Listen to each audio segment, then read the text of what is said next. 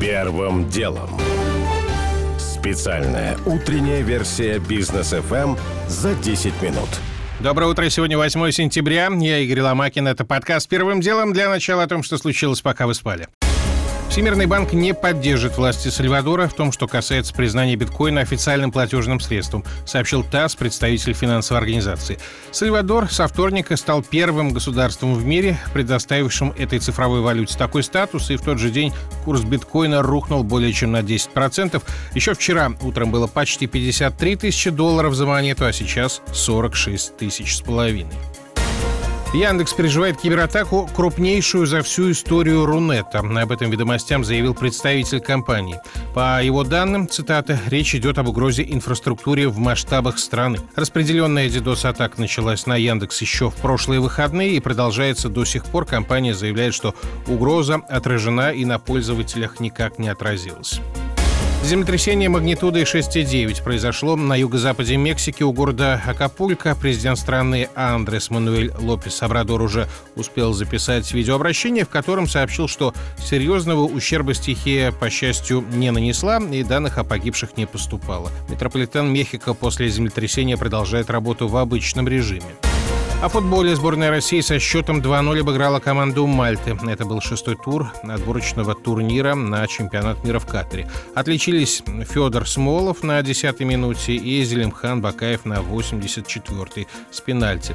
Об игре команды Карпина и о ее качестве в основной части выпуска.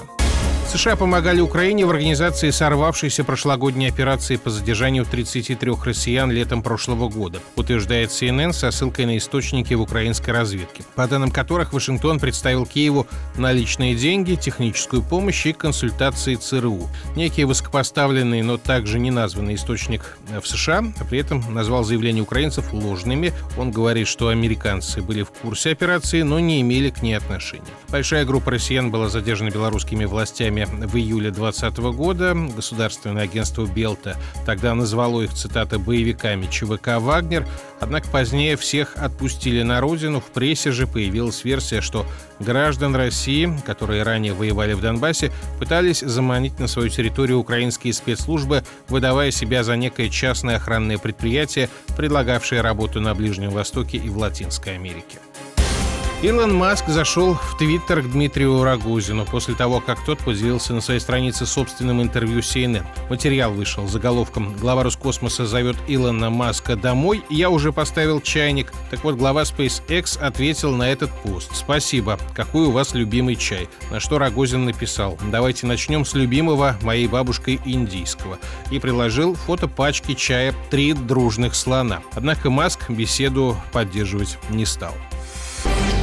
Первым делом.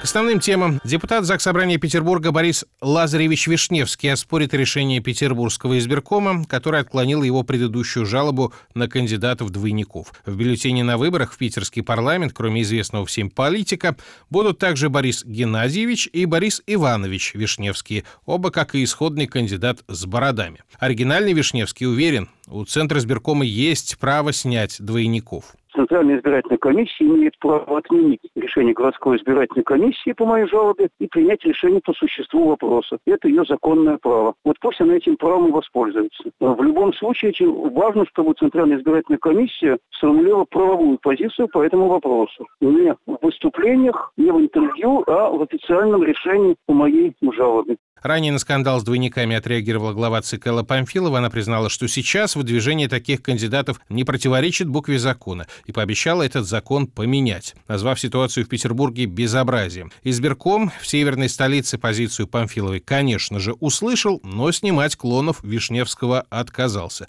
Почему так, мнение политолога Павла Салина. Где-то избирательные комиссии на местах прислушиваются к мнению Центральной избирательной комиссии по большей части, а где-то, в частности в Петербурге, когда местным элитам невыгодно, полностью игнорируют. Но поскольку в Петербурге чиновники прекрасно понимают, что это скорее даже не личное мнение госпожи Памфиловой, а ее игра, ее желание сохранить лицо, то они приняли предсказуемое решение отказать. Чиновники в Петербурге прекрасно понимают, что госпоже Памфиловой гораздо важнее было сделать публичные заявления, чем в реальности решить эту проблему. На этом фоне как-то уже подзабылся другой скандал с возможной подготовкой фальсификации на выборах в подмосковном Королеве. Запись совещания попала в СМИ, Элла Памфилова также выражала возмущение ситуации, направила в город оперативную группу сотрудников ЦИК и пожаловалась в правоохранительные органы. С тех пор прошла почти неделя, и про какие-то кадровые или иные решения до сих пор ничего не слышно. Первым делом. Валерий Карпин одержал вторую победу во главе нашей футбольной сборной «Россия-Мальта 2-0». Идеальную игру назвать, конечно, сложно. Наш спортивный обозреватель насчитал около 10 грубых ошибок соперника, которые россияне не использовали. Сам тренер сказал, что результат 7 очков в трех матчах – это более-менее. Иван Швед с ним согласен.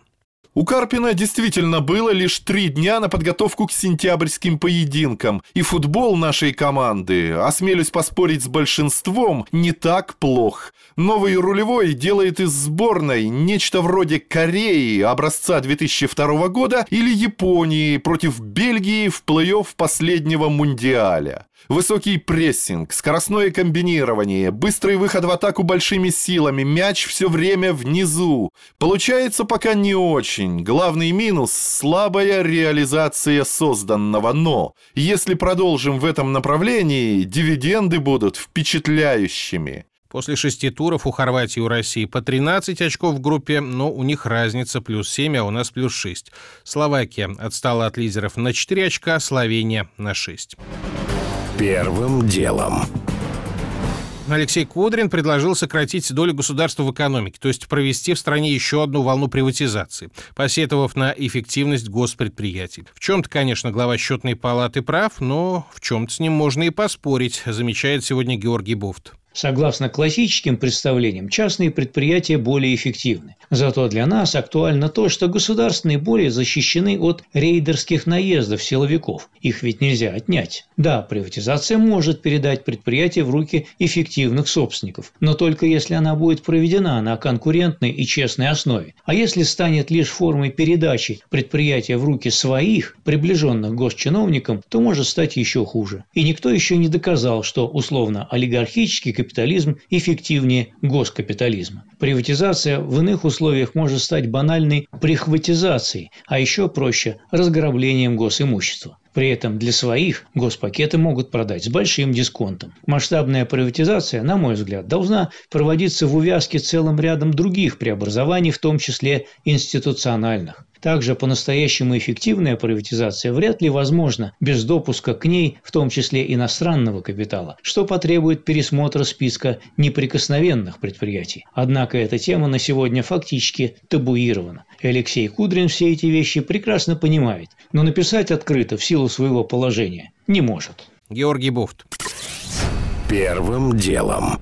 Много шума наделало письмо, которое направили в правительство продавцы и производители бытовой и цифровой техники, объединенные в ассоциацию «Ротек». Они предупредили, что в России может начаться дефицит и подражание холодильников и кондиционеров. А связано это с проблемами с импортом хладагентов, которые начались после того, как Россия присоединилась к новой версии Монреальского протокола по борьбе с парниковым эффектом. Документ сильно ужесточает требования к фреонам. Законодательно никаких квот на поставки хладагентов не вводилось, но бизнес неожиданно для себя себя, стал получать отказы на ввоз хладагентов от Росприроднадзора, подчиненного Минприроды. Продолжает представитель РАТЭК Антон Гуськов. Министерство природных ресурсов по ходу действия изменило правила, которые, собственно, были установлены. Поэтому это коснулось уже действующих контрактов, то есть установленные правила были бизнесом восприняты и, соответственно, заключены контракты. И потом, когда они были заключены, эти правила вдруг почему-то фактически поменялись. Ограничения могут затронуть, по оценкам бизнеса, до половины крупной бытовой техники. Пока что есть ее складские запасы, но это пока, замечает замгендиректора климатической компании «Аквилон» Леонид Кучин странно то, что будет на следующий сезон твориться именно по кондиционерам. Будет точно повышение стоимости, насколько, как это будет на следующий сезон, вообще абсолютно пока что непонятно. Вы пользуетесь тоже хладагентами, которые попадают как раз-таки под запрет? Ну да, во всех холодильных машинах, там, да, может быть, некоторых бытовых не он, а какие-то новые. А российских аналогов нет никаких этим хладагентам, только если импортировать? Нет, в России не производится, насколько я знаю, фреоны.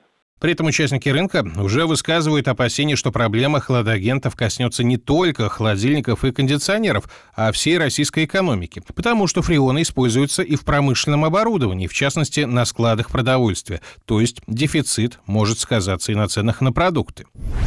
Первым делом. Средняя стоимость услуг ЖКХ в России за одну квартиру находится в пределах 5000 рублей в месяц, заявила аудитор счетной палаты Наталья Трунова. По ее данным, за коммуналку россияне платят 11,5% от среднего дохода. Это меньше, чем в ЕС, там 14% от дохода, но больше, чем в США. Американцы тратят не более 9%. Впрочем, средний доход слабо описывают конкретные ситуации. И понятно, что в бедных регионах на коммуналку у людей уходит намного больший процент от дохода. И есть еще один фактор, который никто обычно не учитывает обслуживает, неплательщики. За них регулярно платят добросовестные потребители, говорит член Совета Ассоциации региональных операторов капремонта многоквартирных домов Ирина Булгакова. Если у нас средняя собираемость, средняя валовая, там мы говорим 92-93%, если мы их начнем разбирать по месяца, то у нас люди все платят с задержкой приблизительно 3 месяца. Кто платит добросовестно ежемесячно, да, он, конечно, субсидирует тех, кто платит на 3 месяца позже. А уж тем более тех, кто не платит вообще. А если человек годами не платит, то эта задолженность просто списывается на убытки. Списали на убытки, попало в тариф. Значит, мы все оплатили. Знакомые с практикой в ЖКХ говорят, что действенных рычагов для воздействия на неплательщиков почти нет. Тем более, что продавать долги за коммуналку коллекторам запретили, а дело производства по должникам у приставов может тянуться годами. Первым делом. Уже не успеваю рассказать подробно о том, как Яндекс запустил, наконец, для публики сервис по переводу видео на русский язык, пока результаты, скажем так, неоднозначные. О том, как новые власти Афганистана представили новый состав правительства, и теперь главное понять, инклюзивный ли этот кабинет и о том, что у девушки, пострадавшей вчера в результате аварии в лифте Красногорского ЖК, может быть сломана шея. Ситуация обозначила проблему во всем лифтовом хозяйстве страны. У меня пока все. Это был Игорь Ломакин и подкаст «Первым делом». Кому мало, переходите в «Бродкаст». Первым делом. Специальная утренняя версия «Бизнес-ФМ» за 10 минут.